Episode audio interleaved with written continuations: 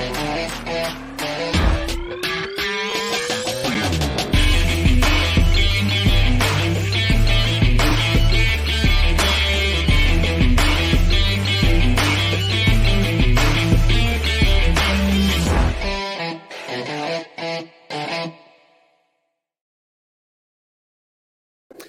Muy, pero muy buenos días a todos. Sean bienvenidos a un nuevo programa más de Inversionista Digital. El día de hoy me encuentro en Brasil, vemos, a la Vanessa que acaba de pasar por ahí, mi socia aquí de Brasil. Y vamos a estar eh, el día de hoy, les voy a mostrar ahí, chiquillos, me están grabando, solamente para que no me ponga nervioso. Y aquí al otro lado tengo una lucecita y estoy en Salchiño, que es una ciudad chiquitita al interior de Sao Paulo. Les cuento además, le aprovecho de comentar, señor director, mira, me están filmando por todos, me están paparaseando por todos lados. Espérate, ¿cómo me acomodo? Eh, y le cuento, señor director, que estoy sin Instagram porque eh, se me ocurrió hacer unas historias y ahora me quiero cambiar de cuenta y me dice que me espere y tengo problemas de internet en Instagram. No estoy logrando subir las historias, por lo tanto parece que hoy día nos vamos sin Instagram. Salvo usted quiera colocar Instagram y compartir pantalla en su, en su computador o el equipo de marketing, si quiere hacer eso, también puede hacer eso. La única forma que hoy día podemos transmitir a través de Instagram. Con eso dicho, me gustaría comentarles de que todos los días aquí conversamos en Brokers Digitales Chile sobre cómo invertir en departamentos y lograr que se paguen solos. Hoy día no será la excepción. Y vamos a hablar de un tema muy interesante que es qué ocurre cuando me compro mi casa propia y quedo atrapado en esa deuda de la casa propia. Me explico. El tema específico es el obstáculo de tener un hipotecario antes de invertir en departamentos. Hemos, hemos tratado de definir cinco grandes obstáculos y cinco grandes atajos. Le hemos llamado entonces el próximo workshop de... Déjame ver si lo Algo me mandó aquí. Ay, me lo voy a cambiar de cuenta, señor. Subió el video, así que voy a partir en Instagram también. Iniciar. Y Reel, historias en vivo. Opa vivo, comenzar. Ahí está. Comprobando conexión. Y ahora sí, señor director, efectivamente nos encontramos transmitiendo en vivo y en directo hacia todas las redes sociales, tanto de Facebook, LinkedIn, YouTube, Facebook, Twitter, eh, Instagram, todos lados estamos transmitiendo en vivo y en directo. Les estaba yo contando de que todos los días conversamos sobre eh, cómo invertir en departamentos, lograr, lograr que se paguen solos, pero cuando digo lograr me refiero a que nosotros como inversionistas tenemos que lograr mover aquellas variables que nos permitan conseguir que el arriendo sea mayor que el dividendo. Y para eso tú necesitas dos elementos claves. Para conseguir, me refiero a conseguir que el arriendo sea mayor que el dividendo, necesitas de un arrendatario y necesitas de un dividendo, de un financiamiento. Si no tienes arrendatario o no tienes financiamiento, el departamento o la propiedad que te compraste la, la pagaste tú. Y estamos haciendo, en preparación del próximo workshop o lanzamiento inmobiliario de una oportunidad de inversión inmobiliaria, no es el lanzamiento de un proyecto nuevo, es, eh, muchas veces son proyectos nuevos, pero el, el lanzamiento me refiero al lanzamiento de una oportunidad de inversión. Y en preparación a ese lanzamiento de esa oportunidad vamos a hacer dos semanas de calentamiento previos, pero no son semanas normales, son semanas en donde hemos detectado o seleccionado cinco atajos y cinco obstáculos. Hoy es el tercero de esos likes o transmisiones y vamos a trabajar sobre el obstáculo que significa tener ya un crédito hipotecario. Porque hay gente acá que nunca en su vida ha sacado un crédito hipotecario y sueña con sacar uno. Pero hay gente también que logró sacar su crédito hipotecario. Mucha gente cumplir el sueño la casa propia es súper difícil. Y hay gente que lo consigue, fíjate. Y para conseguirlo se endeuda por 20 o 30 años. Va al banco, porque además de conseguirlo, le sobra un poco de plata para poder ahorrar mensualmente y pagar eventualmente, con las facilidades que dan hoy día las inmobiliarias en Chile, cuotas para un nuevo crédito hipotecario. Y, y son capaces de pagar un segundo pie o un tercer pie. Y pueden comprarse y pagarse el pie de quizás dos departamentos. Pero van a su banco, a su ejecutivo cuenta, a su agente, le dicen que tienen estas ganas de invertir y le dicen, no, usted no puede usted ya tiene un crédito, el crédito de su casa. Vuelva dentro de 10, 15 o 20 años, ahí quizás lo volvemos a prestar dinero. Y eso puede ser muy frustrante.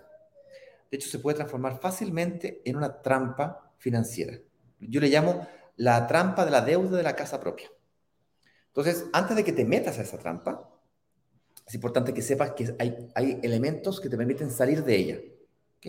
Y si ya estás dentro de ella, hoy día vamos a hablar de algunas cosas que te permiten salir de esa trampa para, eh, para que no quedes atrapado en tu primera inversión y puedas invertir en una segunda, una tercera, una cuarta, una quinta y puedas construir un portfolio de inversión inmobiliaria, ojalá un portfolio diversificado, que efectivamente te permita conquistar tus sueños. Pues al final tú estás acá no porque te quieras comprar departamentos, al final no, es que, no es que tú vayas a abrazar el departamento, le vayas a dar besito al departamento, sino de eso no se trata. Se trata de tener un departamento que te genere una renta pasiva para conquistar sueños. Esos sueños pueden ser la casa propia, hay gente que utiliza la compra de departamentos pequeñitos para luego comprarse la casa propia, lo hace al revés, digamos, al revés de lo, tradicional, lo cual me parece una excelente idea, de hecho es la forma que yo estoy utilizando para comprarme mi casa propia Además de eso, utilizan esta estrategia del vehículo, de la inversión inmobiliaria, para conquistar otros sueños, como puede ser una jubilación más digna. Si tu jubilación fuera 500 lucas, bastarían con un departamento que te genera un arriendo de 250, 300 mil pesos y aumentaste en 50% tu jubilación. Un departamento. Imagínate si fuese la capaz de comprar dos o tener tres, o hacer una estrategia para tener cuatro, cinco. Hay gente que tiene diez departamentos, y cuando digo gente me refiero no grandes inversionistas, te estoy hablando de microinversionistas, gente normal, común y corriente, como tú y como yo. De eso vamos a hablar el día de hoy. Lo que sí, lo vamos a hacer rapidito, son las 8.25. Eh, tengo un entrevistado especial el día de hoy que quiero que conozcan. Vamos, vamos a conocer cuáles son sus obstáculos, desafíos y frustraciones a la hora de pensar en invertir en departamento. Luego tengo aquí a la Fran Corrales, que es la supervisora de, de los asesores comerciales, que básicamente son las personas que, ok, participaste de estas actividades, viste las clases, te entrenaste, te entusiasmaste con la idea, firmaste promesa, firmaste una, perdón, eh, clicaste el botoncito de reservar, fuiste analizado financieramente, te atreves a, iniciar este proceso, ya pues, pero tenéis que firmar papelitos, cargar papelitos, eh, tenéis que firmar papelitos, hacer cheques y hacer una serie de cosillas. Y luego firmáis, firmáis y quedaste solo. Entonces, para que no te sientas tan solo, hay un equipo de asesores comerciales y tenemos la cartera completa de brokers digitales separada en eh, un equipo de asesores. Pues el jefe, o en este caso la jefa de todos ellos, es la Francisca Corral. Entonces, a la Francisca Corral, que de hecho, eso ya de paso es mi prima, le llegan todos los problemas que tienen ustedes, todos. Oye, que no me cubría el cheque, que cobramos el día siguiente, que no se hace el cheque, que cómo se firma esto, oye, y esta cláusula del contrato no me gustó, se puede cambiar.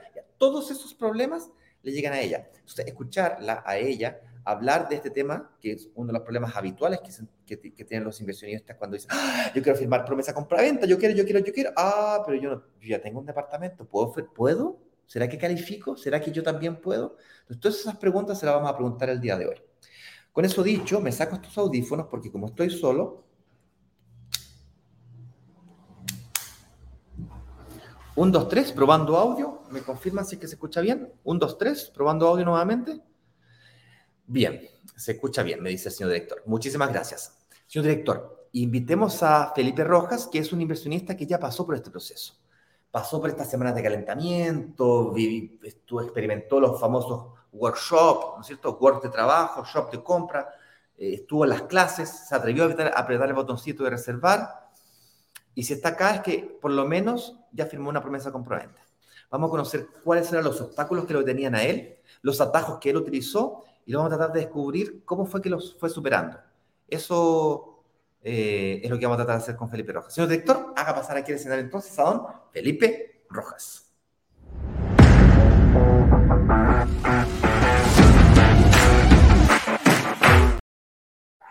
Buenos días, don Felipe, ¿cómo estás tú? Hola, ¿qué tal? Buenos días.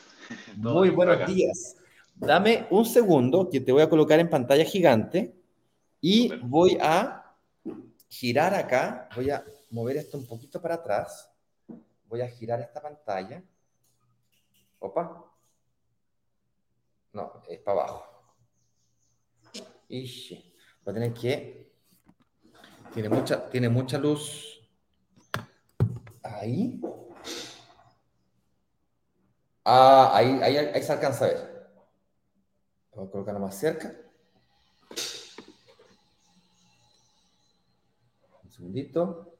Ah, para otro lado. Ya. Bueno, es lo que hay para la gente de Instagram. Les pido disculpas. Los invitamos a que nos acompañen aquí a. mm, ¿Cómo se llama? A, a YouTube. Ahora sí, Felipe, ¿cómo estás? Súper, súper. Eh, interesado por todo esta, este nuevo mundo en el que me estoy metiendo, la verdad. No, es algo nuevo para mí. Genial. Eh, vamos, a, vamos a conocer todas esas inquietudes que tienes. Oye, Felipe, cuéntame, ah, dime tu nombre completo, a qué te dedicas, eh, familia, hijos, profesión, dónde vives. Ya, súper. bueno, mi nombre es Felipe Rojas, tengo 38 años, eh, vivo en Viña con mi esposa y un gatijo. No tengo hijos, eh, pero tengo un gatijo. Eh, yo estudié un doctorado en física teórica. Yo soy científico, pero ahora me dedico a la ciencia de datos. la ciencia de datos. Claro. Tuve mis años en la academia y ahora decidí hacer un cambio en, en la carrera y estoy trabajando como científico de datos hace como dos años y medio más o menos. Wow, suena extremadamente interesante. ¿Cómo? Explícame, ¿en qué minuto? Un doctorado en ciencias, ¿cómo fue? en física, teórica. En física teórica, ¿cómo un doctorado en física teórica que estudia datos, que ni siquiera sé lo que significa eso, se puede llegar a interesar a invertir en departamentos o se transforma en un microinversionista? ¿Cómo? Explícame, ¿cómo pasa eso? Eh, bueno, en realidad yo creo que es como pensando en el futuro, siempre tengo esta, he tenido esta idea de, ir más allá en el sentido de no quedarme viendo lo que, estoy, lo que está pasando ahora, sino que proyectarme hacia el futuro. Y el problema de la academia es que es un proceso que es relativamente difícil de estabilizarse. Entonces, económicamente uno siempre anda ahí como al 3 y al 4. Uno para el mercado, para el, para el sistema, es un estudiante eterno, hasta que uno consiga algún puesto en alguna universidad. Eh, y eso puede ocurrir a los 40 o 35 años, eh, uno parte tarde. Y yo ya estaba como medio cansado de ese, de ese sistema donde cada dos años tenías que cambiarte de país porque los proyectos duran dos años eh, y echabas raíces y después tenías que irte porque es muy difícil conseguir el mismo puesto o el mismo postdoctorado en la misma universidad y en mi caso mi esposa también es doctora en física, entonces que los dos congeniáramos en la misma universidad, en el mismo país, ya era difícil. Entonces era un estilo de vida muy... Nómade. Exacto, muy nómade. Y también financieramente inestable. Entonces, pensando en eso, dijimos, ya, primero escojamos algo que nos permita ganar lucas, tener estabilidad. Y lo que nosotros hacíamos eh, era más que nada analizar datos, entender, resolver problemas más que nada en mi caso eran problemas relacionados con materia oscura, en el caso de ella era con neutrinos, que es otra, otra línea de investigación, y con el concepto de análisis de datos dijimos, bueno, la ciencia de datos es súper cercana a esto, es analizar datos, pero ahora para alguna empresa, y resolver problemas para alguna empresa. Eso nos permitió tener estabilidad financiera, y ahora estábamos en el punto de, ya pues, tenemos un poquito más de bienestar económico, pensemos en qué va a pasar en el futuro. O sea, nosotros ya partimos tarde, eh, haciendo la proyección de la, de la renta que yo voy a tener por jubilación, no va a ser mucho, entonces tengo que pensar en otro mecanismo de generar dinero para el futuro. Y yo desde hace mucho rato que venía escuchando que la inversión financiera era una opción. El problema es que uno no tiene, perdón, la inversión inmobiliaria. Y no, uno no tiene conocimiento de eso. O sea, yo jamás había pensado en, en, comprar algo, en comprar una casa, en comprar un departamento. Y un día Instagram, que lo sabe todo, me apareció una noticia de ustedes, un, live, y lo empezamos a ver, lo, empezamos a seguir, nos interesó, y la verdad es que desde el primer live eh, enganchamos. Wow, wow. Fue bien rápido el proceso, debo decir. Oye, o sea que tú sueñas con eh, estabilizar tu futuro, generar ingresos, complementar tu pensión, como dijiste recién, Sueñas con... No tienes nada de información, no, no, sabías nada de este mundo de la inversión inmobiliaria, eh, me contabas recién, y estaba ahí jugando con Instagram un día y te aparecimos y, te metiste. Claro. Oye, ¿y, qué viste en ese live o qué te llamó la atención? ¿Cuál, entrevistamos a alguien? ¿Viste a alguien? ¿Has visto entrevistas de otras personas que te, que te hayan ayudado, por ejemplo? bueno, claro, el, concepto fue, las entrevistas te daban como un luces de más o menos qué era este concepto de la inversión eh, inmobiliaria. Eh, y uno obviamente siempre va con mucha miedo a esto, con mucha incerteza, porque las estafas están a la orden del día, o sea, uno eh, le da como miedo meterse en este tipo de, de, mundo, y más encima es invierte harta plata, no, no, son un par de lucas, no, son varios millones, entonces, eh, pero fuimos con cautela, vimos varios workshops, eh, vimos algunas clases de, por ejemplo, tips que daban cuando uno quería arrendar y recuperar el IVA, ese tipo de cosas. Yo nunca las manejé, nunca no, las tenía en mi mente, eh, o de cómo pedir dos créditos hipotecarios, uno en una mutuaria y otro en un banco para tener más liquidez, ese tipo de cosas. No, no, nunca las había escuchado. Y al escuchar eso, me, dio, me empezó a dar confianza de a poquito. Eh, cuando presentaron el primer proyecto en el cual al final eh, invertí, invertimos los dos con, con mi esposa, eh, nos llamó la atención el barrio, las proyecciones que hacían porque iba a pasar el metro, eh, entonces eso generaba plusvalía en el futuro y la idea es esa, pues, no comprarse un departamento para, para tenerlo ahí, sino que pensando en que, que es un, algo que nos va a dar rentabilidad en el futuro. Y después empezar a meterse en el cuento de comprar otro. Y, o sea, queremos eh, pensar en esto, usarlo como un mecanismo de trabajar el dinero que se va ahorrando de manera pasiva y, que vaya en paralelo con el trabajo que uno hace todos los días. Es como, es como tu emprendimiento inmobiliario, es como tu proyecto de largo plazo. Exacto. Tu, tu, emprendedurismo, tu espíritu emprendedor lo, lo, desarrollaste o tomaste la decisión de desarrollarlo por el lado inmobiliario. Oye, qué interesante todo esto. ¿Y en qué lograste invertir? ¿Cuántos workshops participaste? ¿Cuántas clases viste?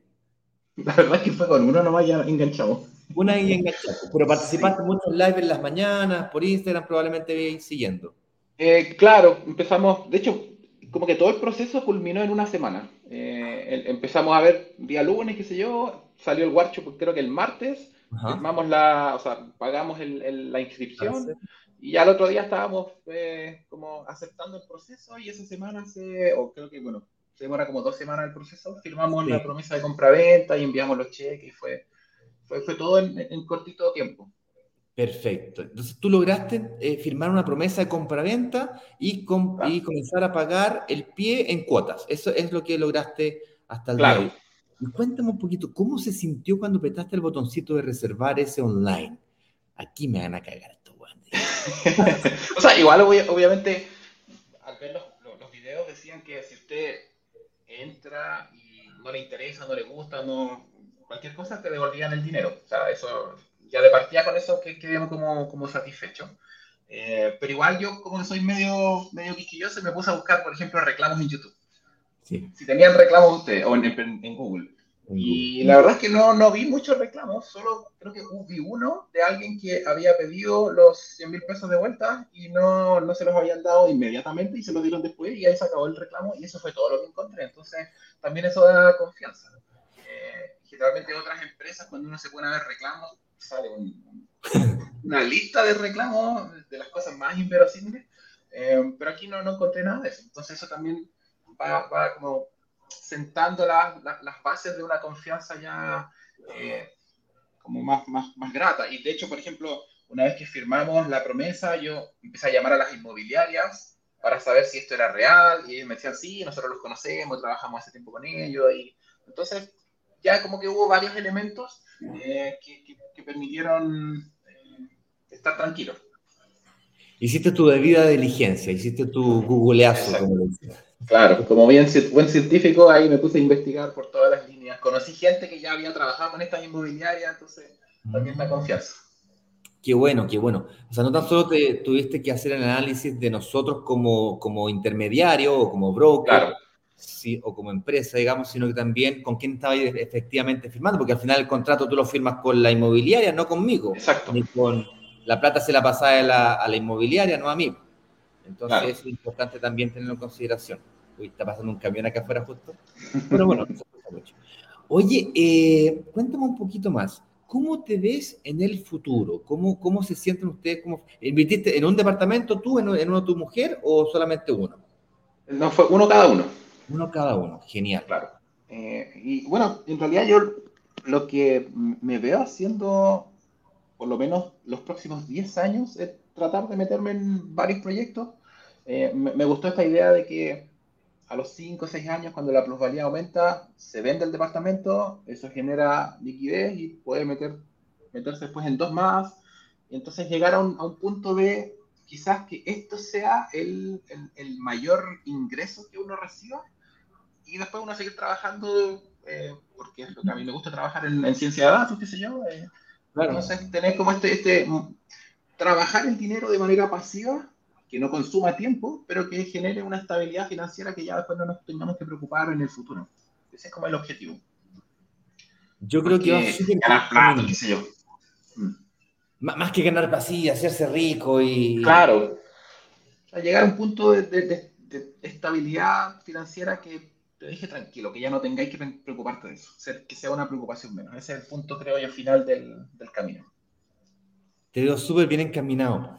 Oye, última pregunta para eh, dejarte que sigas analizando datos y conquistando sueños a través de este vehículo de la inversión inmobiliaria.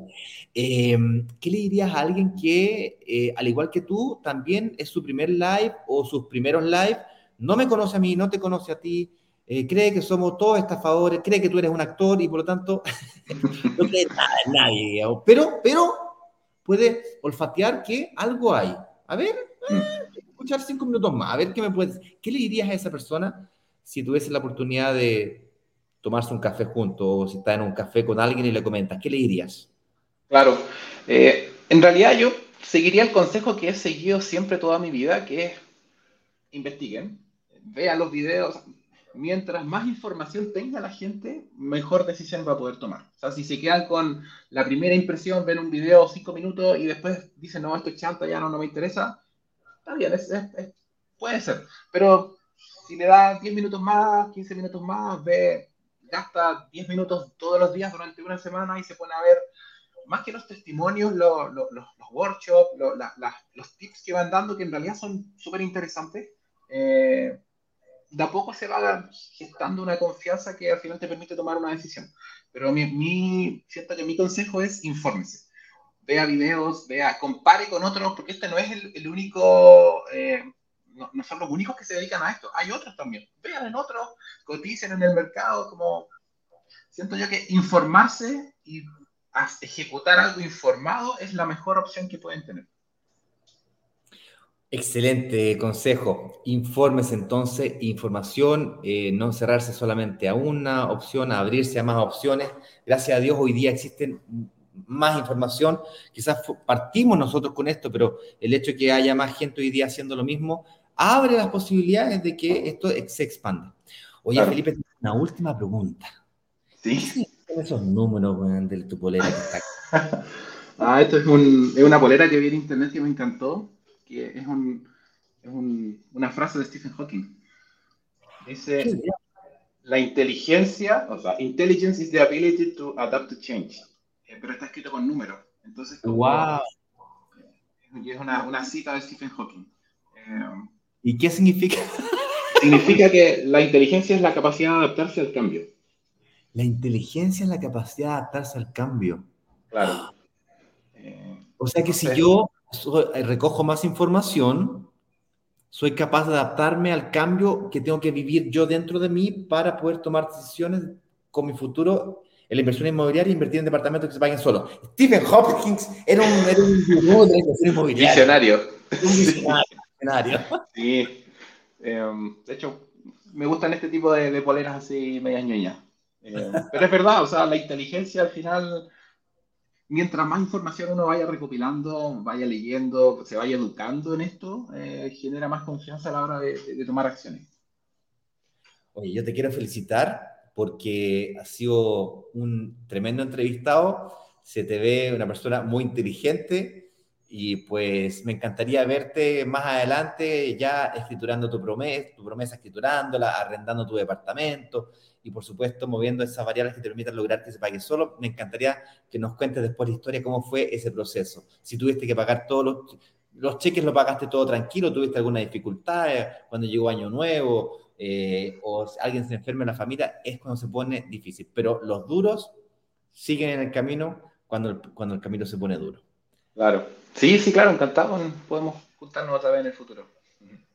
Muchísimas gracias. Un fuerte abrazo para ti, para tu mujer. Que tengan una excelente, excelente eh, semana y por supuesto que este viaje hacia conquistar tus sueños sea, todo un éxito. Trataremos de ayudarte lo que podamos. Bienvenido todas las veces que necesites reuniones y el equipo de la Fran que vamos a conocer ahora.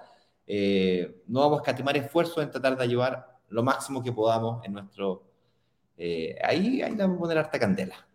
Súper. Listo, muchas gracias, que estén bien. Chao Felipe, que estés muy bien. Chao.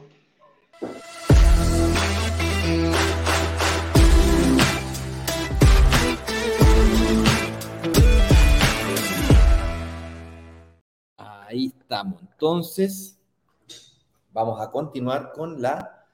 Ah, no, no me puedo poner esto. Pues sí, vamos vamos a entrevistar entonces a a la Fran, la cual vamos a hacer pasar inmediatamente aquí al estudio de Instagram. Mi señor director, por favor, haga pasar al estudio a Francisca Corrales, mi prima, la jefa aquí de los asesores comerciales.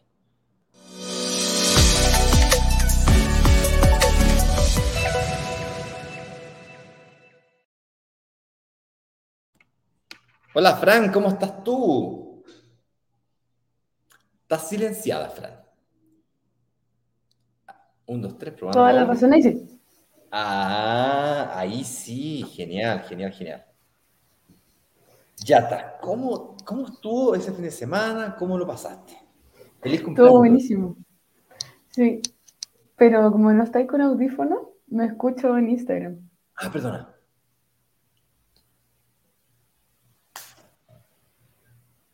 Ahí sí, perdón, ahora sí. Un, dos, tres, probando audio. Ahí sí. Ahí sí, ya. me pongo este más cerquita para que se me escuche bien. Oye, Fran, bueno, eh, bienvenida, feliz cumpleaños atrasado. Eh, el fin de semana estuviste de cumpleaños el domingo, no sé si el sábado o el domingo, ¿no? El sábado. El sábado, genial. Oye, bueno, eh, vamos hoy día a hablar de este tema del desafío que significa seguir invirtiendo a pesar de ya tener un crédito hipotecario. Déjame que me termino de instalar acá. Que, ay, como no estoy en mi casa, esto se pone complicado. ya estamos. Oye, eh, como les decía recién, el tema del día de hoy es el obstáculo que significa ya tener un crédito hipotecario antes de invertir en departamento. Eso le pasa generalmente a las personas que ya tienen su casa propia o a personas que ya invirtieron en un departamento eh, y utilizaron los bancos como mecanismo, no saben cómo salir de esa deuda y no logran entender cuál es la estrategia que, por ejemplo, personas como Felipe eh, están usando o pretenden usar para ir eh, escalando y construyendo su portfolio de inversión inmobiliaria. Viste que Felipe dijo, mira, estoy partiendo con este, partí uno yo, uno mi mujer, juntos por no revuelto, ya una familia que tiene dos departamentos, ya eh, un departamento de 2.500 UF se arriendan en 300 mil pesos, 350, y ahí para arriba. al menos aquí en la región. Y solamente con uno ya tienen dos y imagínate lo que son capaces de hacer en los próximos años. Oye, em, partamos entonces, pues. Vamos. Déjame ver aquí los banners. Eh, vamos a ir tratando de entender un poquito eh, en cuánto están realmente las tasas de interés. Porque uno de los verdaderos obstáculos de la, de la inversión inmobiliaria está en entender ¿Cómo sacar crédito hipotecario? Yo decía al principio que para que lograr que un departamento se pague solo, tú necesitas arrendatarios. Para ello tienes que tener alta demanda de arriendo, creciente, invertir en barrio emergente, no consolidado, como habitualmente te recomiendan. Cosas que hablamos el lunes y el martes. Pero hoy día nos toca hablar de financiamiento. Y el financiamiento es básicamente conseguirte crédito hipotecario. Y se rumorea en el mercado, mucho se habla y se ve en las noticias que el gran obstáculo de la, financiación o de conseguir créditos es la tasa de interés. Y la típica frase es, no, con las tasas de interés como están hoy día, no, eso es Es de locos. La pregunta es, ¿cómo consigo las mejores tasas de mercado? ¿Cuál es tu opinión respecto a la situación de las tasas de interés hoy día en Chile? ¿Qué le dirías a alguien que está con esa duda? Eh, eh, es, ¿qué, ¿Qué está pasando con las tasas en Chile? Yo creo que hoy en día, bueno, están dentro del 4, como yendo como a lo más bajo quizás se puede encontrar, un 4, un 4,2 por ejemplo, por ahí, y ya los otros van como hasta un 4,8. Y mm, ha ido bajando, estuvieron más altas en algún minuto, han estado bajando, sin embargo, eh, puede que estén un poco más altas que en algún otro minuto de, de Chile, en el fondo cuando estuvimos quizás antes, eh, pre-pandemia, Em, sin embargo, eso, eh, independientemente de que quizás asuste un poco, em, creo que si uno entiende en profundidad la inversión inmobiliaria, no es que sea tampoco un impedimento al final. Hay que verlo bien y evaluar bien eh, los pros y los contras y, al final si uno hace bien la matemática, en el fondo se da cuenta que igual conviene quizás tomar un, crédito eh, dentro de estas tasas que posponerlo o, o no, quizás, por ejemplo, porque también nos pasa que hay alguien que está atrapado en esta como situación que estamos viendo hoy, eh, con la casa propia y está con una deuda en el banco, y quizás la estrategia que hay que hacer es refinanciar con mutuaria, eh, pero la tasa quizás queda un poco más alta. Eh, si uno calcula bien todo y hace los cálculos de, y pone en la balanza qué es lo que gana, qué es lo que pierde, al final hacer esta reestructuración igual es eh, mejor al final. Entonces, yo creo que más que solo fijarse en, en cuánto está la tasa, hay que evaluar bien eh, la inversión inmobiliaria como en el completo. O el todo completo. Sí, eso. Qué buena conclusión sacaste, fíjate, me encantó porque si bien es cierto nos podemos poner a discutir aquí y unos van a encontrarme la razón, otros no, las tasas están tan altas, las tasas tan bajas, las tasas son importantes pero no, no determinantes y podemos estar toda la mañana discutiendo si es que eso es verdad o no. Pero en la última línea lo que realmente importa no es la tasa. Mm. Lo que realmente importa es si es que es negocio o no es negocio, si que gano plata o no gano plata. Y para poder saber si gano plata o no, la tasa de interés es un costo que tengo que calcular ya está más alto, está más bajo que, que antes o que después, ok, discutible o no, pero lo que importa, lo que dijiste tú es, mira, lo que importa no es el costo, ¿cachai? O sea, sí, podemos discutir el costo, está alto, está más bajo, es más difícil, más fácil que antes, discutible, ya, pero lo que importa es, cuidado, que no te, no te concentres solamente en un costo, un costo, sino que concéntrate en todos los costos y todos los ingresos. Y la diferencia entre todos los ingresos y todos los costos hacen que esto igual sea un negocio o un buen negocio. Y ese es el punto, yo creo que es clave, clave, clave, clave a la hora de pensar en invertir en departamento. Calcular todos los costos, pero también calcular todos los ingresos. La otra cosa que dijiste que es muy interesante, la dijiste súper rápida, pero me pareció muy relevante, y es em, que si tú estás atrapado en la deuda de la primera casa, tú puedes llevarlo desde, una, desde un banco a una mutuaria, y la razón por la cual tú querrías hacer eso es porque en la mutuaria no aparece el sistema, la, mutuaria, la deuda de una mutuaria no aparece el sistema financiero. El hecho de que no aparezca en un sistema financiero te permite sacar un segundo, un tercero, un cuarto, un quinto, un sexto, un séptimo, y hay 15 mutuarias en Chile. Claro, sí, me faltó la razón, ¿cierto? ¿Por qué querría hacer eso? no aparecen. Ahora tú dijiste otra cosa, dijiste, ok, supongamos que sí apareciera en el sistema financiero y que esta, eh, cambian la ley y, de aquí a ocho años se acaba esta, este paraíso financiero al que estamos viviendo en Chile. ¿Cómo paraíso financiero? Sí, hijo. Esto de que, no, de que, esto de que existan entidades financieras que te financian sin necesidad de que esta deuda aparezca en el sistema financiero es algo inédito en el mundo. Es una cosa, eso en Brasil es impensado en Estados Unidos es impensado. Tú apretas un botón, viejo, y, ¡pop! listo, automáticamente aparece en todos los sistemas financieros del país completo. Eso es para comprarse un celular, para comprarse un auto, para comprarse una casa, para comprarse un departamento. Entonces la pregunta es, ¿cómo podrías hacerlo igual? Y la respuesta es a través de los ingresos pasivos que te generan las rentas de los departamentos que inviertes. Y esa es la clave de la inversión inmobiliaria. Y es difícil de verlo. Yo te digo, yo me, me demoré cerca de 12 años en darme cuenta de que el arriendo era parte de mi matriz de ingresos. Yo invertí en un par de departamentos y luego me compré un departamento. Me compré un departamento para, para, vivir, luego lo vendí por razones que no voy a explicar ahora. Me compré otro departamento de inversión. Me compré uno y paré. Paré. Pensé que era mi capacidad máxima de endeudamiento. Nunca siquiera fui al banco a preguntar si me prestaban más plata. Pensé que había llegado a mi tope. y la razón por la cual me autoeliminé. Por 12 años, viejo. Eh, me di cuenta de eso cuando quebré, de que era más rico de, lo que yo pensé que era.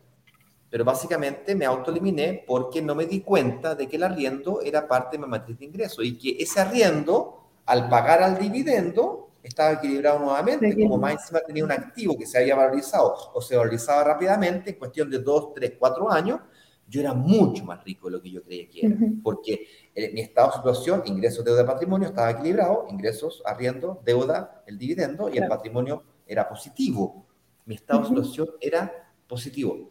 Por eso que me, llamaban para para darme créditos de consumo, por supuesto los tomé todos, me compré el auto, me compré, me compré el Mini Cooper en 24 cuotas precio contado, me compré, viajé, y hice mierda la tarjeta de crédito. Cuando, empecé cuando empezó la, los problemas financieros de la empresa, empecé a utilizar tarjetas de crédito porque no me, no me pagaban el sueldo o yo no me pagaba mi propio sueldo. Los emprendedores tenemos esa tendencia a, a, a automutilarnos cuando, autocastigarnos cuando no nos va siempre bien en, en las empresas. O sea, las empresas tienen, tienen altos, bajos, suben, bajan, suben, bajan. La importancia es que en el largo plazo crece, crecer pero yo pasé por un periodo donde durante cinco años fui agonizando, agonizando hasta que no aguanté más. Y cuando me, cuando me di cuenta ya estaba endeudado hasta acá y yo no me he dado cuenta que el banco me había prestado plata, claro, con la plata que yo ya tenía, la plata del departamento. Yo pensé que era porque tenía los ojos azules. Me di cuenta que no eran los ojos azules. Claro, muy bonito. Yo pensé que era bonito, le quedaba bien a la gente, por lo tanto, por eso, por eso que me prestaban plata. Y no era eso, fíjate era el patrimonio que yo tenía y que ni siquiera sabía que tenía. Entonces, si bien es cierto, las tasas son importantes, no son determinantes. Ahora, la pregunta es, si es que el arriendo hace parte de mi matriz de ingreso y el dividendo, ¿cómo calcular, cómo calcular para que el dividendo sea más bajo que el arriendo? ¿Cómo calcular para que yo tenga flujo de caja positivo? Y aquí me gustaría mencionarles de que hay tres variables que tú tienes que considerar. ¿okay? cuando yo partí dije, mira, hay que aprender a mover, que no, que no se pagan mágicamente los departamentos solo, tú tienes que aprender a mover variables para lograr que esto sea así. Pues bien, las variables son, hay muchas, pero principalmente hay tres variables. Antes de comenzar a mover esas tres variables, dime una cosa, Fran, el arriendo, ¿es realmente una variable que tú puedas mover? Mm, no mucho, porque si lo subís más, eh, puede que te cueste arrendarlo, quizás no te conviene. Al final, eh, esto también nos pasa cuando entregamos los departamentos, que la gente quizás lo quiere seguir subiendo y al final pierdes eh, tiempo en que no va a estar arrendado en vez de dejarlo el valor mercado y que se arriende y, y está recibiendo ingresos. Entonces, al final se puede mover, pero no mucho porque si no pierdes oportunidad de, de que en el fondo te lo arrienden. Claro, o sea, tú dices, mira, se arrienda a precio mercado en 300 lucas y tú lo querías arrendar en 350 lucas, en 330 lucas, esas 30 lucas o 50 lucas estas que te quieres ganar, bastaría que te demoraras un mes más de lo planificado o te demoraras dos meses en arrendarlo y son 600 lucas, se te fue a la cresta las 50 lucas, en el, perdiste un año, de, tendré que... Sí, de 50 lucas. De 50 lucas. Entonces, eh, un mes no arrendado el departamento es mucho más caro que las 30 o 50 lucas más caras que queréis cobrar. Por lo tanto, no, no podéis cobrar más caro lo que realmente vale el valor de mercado de arriendo. Y más barato tampoco, porque si lo arrendáis más barato, claro, lo vais a arrendar rápido, pero va a estar dejando plata encima de la mesa. Entonces, realmente el valor del arriendo es un dato que tú sacas del mercado. Aquí un secreto. Ese dato del arriendo, de cuánto es el valor de mercado, si es un dato, trata de calcular ese dato antes de invertir. Que no te vaya a pasar que estás sacando el dividendo, sacando el crédito hipotecario y recién ahí te enteraste que el arriendo era muy bajito. ¡Ay, no subió! ¡Uy, es tan difícil arrendar aquí! Y te compré un departamento en, en, en, un lugar donde no hay demanda de arriendo, porque nadie, se, nadie, se, quiere ir para allá. Entonces, claro, te compraste el departamento más barato Sube y tú dices, súper buen negocio, me compré el departamento más barato en Chile. Pero nadie se quiere vivir ahí. Pero nadie quiere. Entonces el, arriendo, no sé. Pero bueno, efectivamente, coincido contigo, el arriendo es un dato. Entonces, las variables que te voy a decir ahora, que son tres, para que tomes nota, son variables que afectan principalmente al dividendo, no al arriendo, porque el arriendo es un dato que debes calcular antes. Entonces, en vez de decirte tres, digamos que te di cuatro. Ya te di la primera que es, la primera variable que debes considerar es el arriendo, el cual debes calcular antes de invertir, no después de invertir. Segunda variable que debes considerar es el, eh, la cantidad de años. O sea, la variable que afecta más fuerte al dividendo no es la tasa de interés, no. es la cantidad de años. O sea, el monto del dividendo de un dividendo de 30 años es totalmente distinta a la de 20 años. O sea, esos 10 años más hacen una diferencia brutal en el dividendo. La tasa de interés es la, segunda variable que debes considerar, pero eh, afecta, fíjense, pero no tanto. O sea, no, no, no te aumenta así violentamente. Afecta, digamos. Pero supongamos que la diferencia fueran 100 lucas de diferencia. Producto de la tasa de interés. Son 100 lucas más al mes por 12 son 1.200.000. Si te compraras un departamento de 3.000 UF, que son 100 millones de pesos aproximadamente, y tuvieras una valorización ese activo de 5%, que es lo mínimo que yo le exijo a, a mis propiedades, menos del 5% yo ya estoy nervioso, al 4% estoy preocupado, en el 3% estoy pensando en vender, 2% estoy vendiendo garantizado, estoy vendiendo y vendiendo apuradito. Menos de un por ciento, viejo, estoy desesperado vendiendo, bajándole el precio. Generalmente yo vendo rápido en todo caso, yo no, no, no, no soy muy quisquilloso, yo sacrifico un poquito para poder liquidar rápido y vender, comprar en otro lugar. Y en otro lugar que tenga plusvalía arriba del 5%. Entonces, pensar en 5% para mis proyecciones es razonable. Ya, pues 5% de 100 millones son 5 millones. O sea, tú me estás diciendo de que no, que no quería invertir en una propiedad porque la tasa de interés está muy alto, que te generan 100 lucas de diferencia, que una brutalidad, estamos hablando de dividendo de 300 lucas, es un 30% más. O sea, tú no querés pagar un millón dos y estás dispuesto a dejar de ganar 5 por causa de eso. Sea, a mí no me cuadra esa matemática. entonces la tasa de interés es un factor que afecta la, la, la ¿cómo se llama? El dividendo. Pero hay una tercera eh, variable que debes considerar que es el pie. El pie es el monto del pie, que vas a dar un 10% de pie, vas a pedir un 90% de financiamiento, vas a dar un 20% de pie, vas a pedir un 80% de financiamiento, o vas a dar un 30% de pie y un 70% de financiamiento. Y yo no sé la razón real por la cual hay una especie de obsesión por pagar menos pie. Pareciera ser que mientras menos pie pago, más negocio estoy haciendo. Claro. O más fácil se hace la inversión inmobiliaria. Y es totalmente lo contrario. Mientras más pie yo pago, es decir, pago un 25, un 30% más de pie, más baja la tasa de interés porque la garantía real que estoy entregando al banco, que es el departamento, es mucho mayor. Por lo tanto, el riesgo es menor, la tasa de interés es menor, el negocio es mejor. Claro, necesito tener un 30% de pie. Ya, porque mientras más cuotas yo tenga para pagar el pie, más fácil se hace. Y por ahí va la historia. Entonces, años, tasa de interés y monto que tú pagas del pie son las variables más relevantes a la hora de calcular un, un correcto cálculo, para la redundancia, entre arriendo y dividendo. Oye, voy a hablar un poquito más apuradito ahora, voy a dar un par de tips, respondemos preguntas, porque a las 9 con 5 minutos, a las 9 con 10 minutos me tengo que ir. Sí, entonces, Vamos a Aquí. Tienes que tener mucho cuidado con las deudas, las tarjetas de crédito, tarjetas de consumo, pedirte créditos de consumo. Si tú te pasas y te pides un crédito de consumo a última hora, justo antes de sacar un crédito hipotecario, es como pegarse un tiro en los pies. Es como. Sí, justamente. Te reventáis. ¿Ok?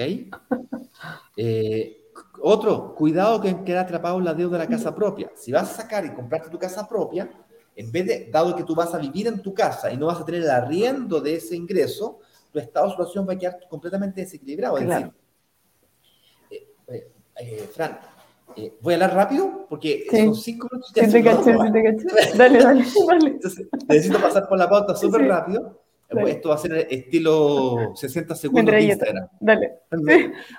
Contenido metralleta, así que si estáis pajareando, atención acá, está quedando grabado, lo podéis ver después si es que hablé muy rápido.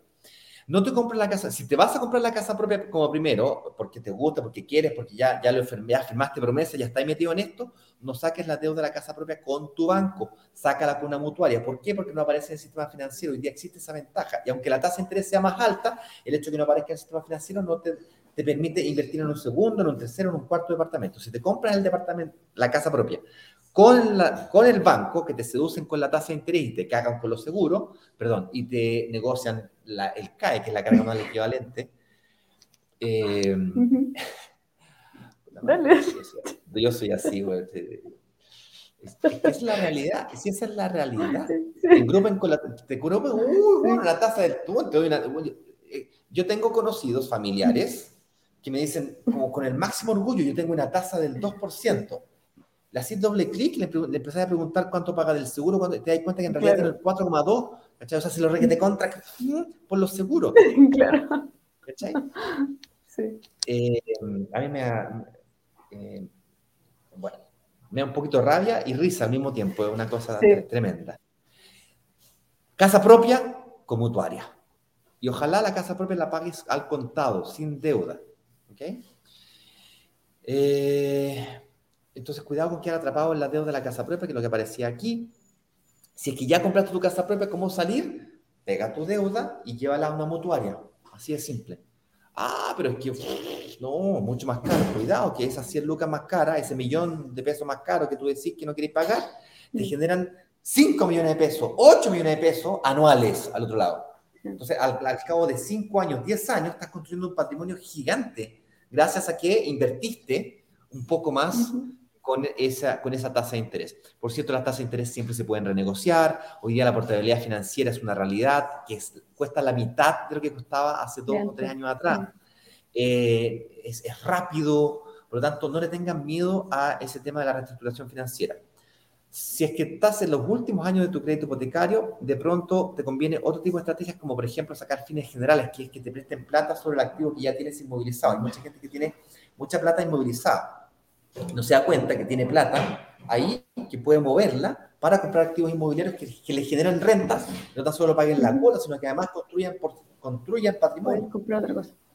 Exactamente, estaba, estaba viendo el otro día el pato Donald, el tío rico del pato de, los, de los Mickey Mouse, de los, patos Donald, y el tío rico, un consejo que daba era justamente ese, la plata no hay que guardarla en la caja fuerte, la caja hay que, la, la plata hay que moverla, hay que hacerla circular porque eso es lo que te genera construcción de patrimonio. Eh, y cómo nosotros recuperamos nuestra capacidad de financiamiento, eh, vuelvo e insisto, es a través del equilibrio en nuestros estados financieros, entendiendo por estado financiero ingresos, deuda y patrimonio. Cuando tú tienes arriendos que pagan esos dividendos para comprarse activos que son, se van valorizando, el activo inmobiliario es, vale 100 millones de pesos, ese valor comercial, y luego vale 110, 150, 100, 280, 200 millones de pesos, y la deuda, partiste con una deuda de 80 millones, después pasaste a 75, 70, 60.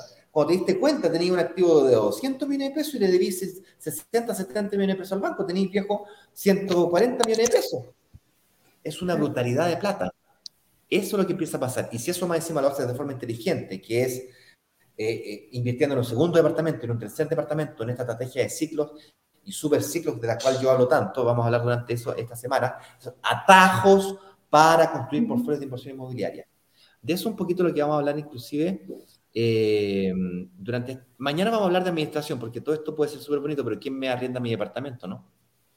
Vamos a hablar un poquito de administración. Vamos a invitar a, profesionales del, mundo de las administraciones, gente que administra no dos o tres o cinco propiedades, como, como alguien pueda pensar ahí, estamos hablando de miles de propiedades. Y cuando hablo miles, cientos de miles, no cientos de miles, no, decenas de miles. Estamos hablando de más de 10.000 propiedades, más de 15.000 propiedades. Más bien, cercana a las 20.000 propiedades. Así es que si el tema de la administración era un desafío para ti, quiero que mañana, se, eh, mañana se, quiero que sepas que mañana vamos a hablar de cómo resolver ese desafío. Fran, eh, señor director, elijamos, voy a elegir aquí un par de preguntas y voy a abrir un box de preguntas que voy a intentar responder durante el día, porque tengo un día súper agitado porque eh, justamente ando eh, viajando y visitando eh, terrenos y negociando con inmobiliarias para justamente comprar edificios, terrenos, negociar mejores condiciones comerciales. Así es que mm, les voy a responder dos preguntitas y Fran, si te quieres quedar de pronto respondiendo o ahí lo vemos. Vamos con la es aquí. Daniela Paz. Cabello, Sangüesa, consulta. Si el arriendo no cubre el dividendo, ¿de inmediato es un mal negocio? Daniela, qué buena pregunta. ¿Qué le responderías tú, eh, Fran? Eh, no, o sea, no necesariamente quiere decir que es un mal negocio. Creo que es una muy buena pregunta. Eh, de repente también nos pasa que quizás a, los inversionistas también les pasó que el, dividendo quedó un poco más alto porque quizás pidieron menos años o quizás pusieron menos pie pero eso no quiere decir que sea un mal negocio. Eh, lo que sí em, hay que fijarse en el fondo es si es que em, hay alta demanda de arriendo en el lugar, o sea, hay que ver cómo está comportándose el lugar donde está el departamento, porque eh, muy probablemente eh, puede ser que si es un lugar que está con, creciendo en el fondo con alta demanda de arriendo, puede ser que eh, parta con un arriendo más bajo y en un año, dos años vaya subiendo el arriendo y así se vaya igualando en, el fondo hasta después pasar el arriendo al dividendo. Entonces, en el fondo, lo que hay que fijarse no es solamente en cuánto está el arriendo hoy, sino eh, las proyecciones y cómo se ve y cómo se ha ido comportando el sector. Porque en el fondo, Em, hay que pensar que eh, el dividendo va a siempre estar igual, o sea, em, obviamente va a ir creciendo en UF, pero eh, va a ser siempre este mismo monto. En cambio, el arriendo va a ir subiendo y la idea es fijarse que sea un lugar donde haya alta demanda para que el arriendo vaya subiendo más rápido. En el fondo, yo creo eso. No sé si estás de acuerdo conmigo. Eh, totalmente de acuerdo. Eh, como tú dijiste al principio, hay que hacer bien las matemáticas. Están todos los costos y todos los ingresos. Tú te quedaste con un flujo de caja negativo, es decir, no se paga el 100% solo, se paga 80% solo, se paga 90% solo, 70% solo. Sí, pero hay muchas cosas que puedes hacer para que, primero, dar vuelta a eso. Podrías, por ejemplo, recuperar el IVA y esa plata dársela de, eh, de amortización de deuda y eso va a hacer que el dividendo te baje. Podrías aumentar la cantidad de años, es decir, pagar 5 años y luego volver a pagar o sea, es decir, sacarlo a 30, pagaste el primero 5, volver a 30, y ahí te baja el dividendo y el arriendo, si es que tiene alta demanda de arriendo, va a ir subiendo en el tiempo, por lo tanto, fácilmente en el, en el mediano plazo vas a lograr que efectivamente se pague el 100% solo. Es decir, de aquí a que saques tu segundo, supongamos que te demores tres años en pagar el pie de un departamento, otros tres años en pagar el pie del segundo departamento, es decir, cuando vayas en el año 6, que cuando te toca sacar el segundo crédito hipotecario, tienes seis años, entre 5 y 6 años, para lograr dar vuelta a la moneda. Entonces, eh, cuidado con creer que está todo perdido. Eh, eso primero. Y segundo, eh, y eso para generar flujo, flujo de caja positivo, porque tú en realidad estás amortizando deuda y estás además generando plusvalía de la propiedad. La propiedad fue bien invertida, si el dinero fue bien invertido en una propiedad de alta valorización del, sector, la propiedad pasó a, no sé, pues, a un 5% anual, es 20% en cada cuatro años. 20% pero del valor total de la propiedad, no, no, no del 20% que esté de pie, es mucha plata. El 10% de 100 millones de pesos son 10 millones. El 10% de 20 millones son 2 millones. Digo 20% porque si la propiedad vale 100 millones y yo doy 20% pie son 20 millones. A esos 20 millones tú le sacas un 10%, son 2 millones. Ya, pero tú no ganás el 10% de, de 20 millones, tú ganas el 10% del valor de la propiedad son 10 millones. Ay, que 10% de plusvalía mucho. Bueno, 5 millones, pues bueno. Que 5%. Ah, mucho todavía. Bueno, 3%, que yo con 3% estoy vendiendo, ¿eh? Sí. Son 3 millones, es más, es más que el 10% de 2 millones, ¿me sigues? Eh, entonces, sigue siendo un buen negocio, Daniela, la inversión inmobiliaria, en la medida que tenga valorización en el activo y que vayas amortizando eh, deuda. Oye, una pregunta más y aquí me preguntan, eh, Jonathan, me, me pregunta, Jonathan Piña, hola, buenos días, estoy pagando el pie de un departamento de un dormitorio en baño en verde, me salió 2.940 UF, es mi primera inversión, ¿recomendarían sacar el crédito para banco o por mutuaria? ¿Por banco o por mutuaria?